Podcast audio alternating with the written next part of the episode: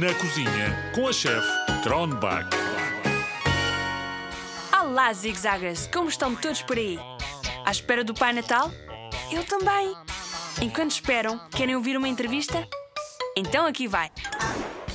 Olá, batata frita! Ah, ah, espera, tu não és uma batata frita, tu és só uma batatinha. Ah, chefe Cronbach, sou uma batatinha, mas com muito orgulho. Pronto, está bem, leva lá a bicicleta, como se diz em português. Batata, de onde vens tu e o que fazes tu ao nosso corpo quando te comemos? Eu venho da terra, mas quando me servem num prato, posso vir de várias maneiras diferentes. Cozida, assada às rodelas, frita, aos cubinhos. Sou rica em vitamina B e C e dou muita força aos zigzagas para continuarem bem saudáveis. Agora aqui um segredo entre nós, eu ajudo a absorver ferro que encontramos na carne. Por isso, sempre que comerem batatas, tentem comer com carne. Não fazia ideia, mas fica descansada, Batata. O teu segredo fica bem guardado entre nós e não sai daqui.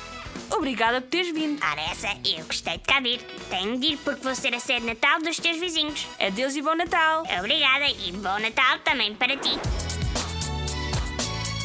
Por falar em Natal, vou contar-vos como é que os zigzagas na Dinamarca celebram esse dia tão especial. Alguns são bem sortudos.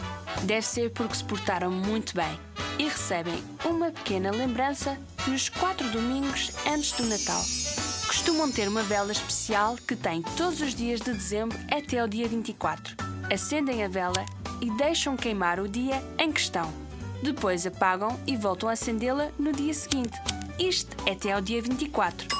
Outros zigzagas recebem um calendário com 24 pequenas lembranças lá dentro. Um para cada dia até à véspera de Natal. Há também séries de televisão de Natal para zigzagas. Têm 24 episódios e mostram um por dia, sendo o último episódio no dia 24.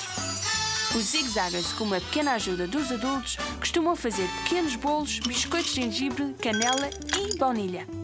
Na véspera de Natal, os zigzagas jantam pato ou porco assado no forno com batata e couve roxa cozida e com molho. A sobremesa é arroz doce dinamarquês, misturado com um pouco de baunilha, chantilly, várias amêndoas partidas e só uma inteira. Quem tiver a amêndoa inteira tem direito a receber um presente extra. Depois do jantar, desligam todas as luzes de casa e acendem as luzes da árvore de Natal.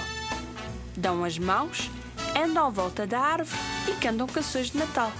Depois de cantarem, chega o Pai Natal para dar os presentes aos zigzagas. Ele vive na Groenlândia, dizem eles. Adora arroz doce dinamarquês e tem muitos doentes a ajudá-lo para distribuir os presentes. Ai, mal posso esperar pelo Natal. Feliz Natal, zigzagas, ou como se diz em dinamarquês, Glöle.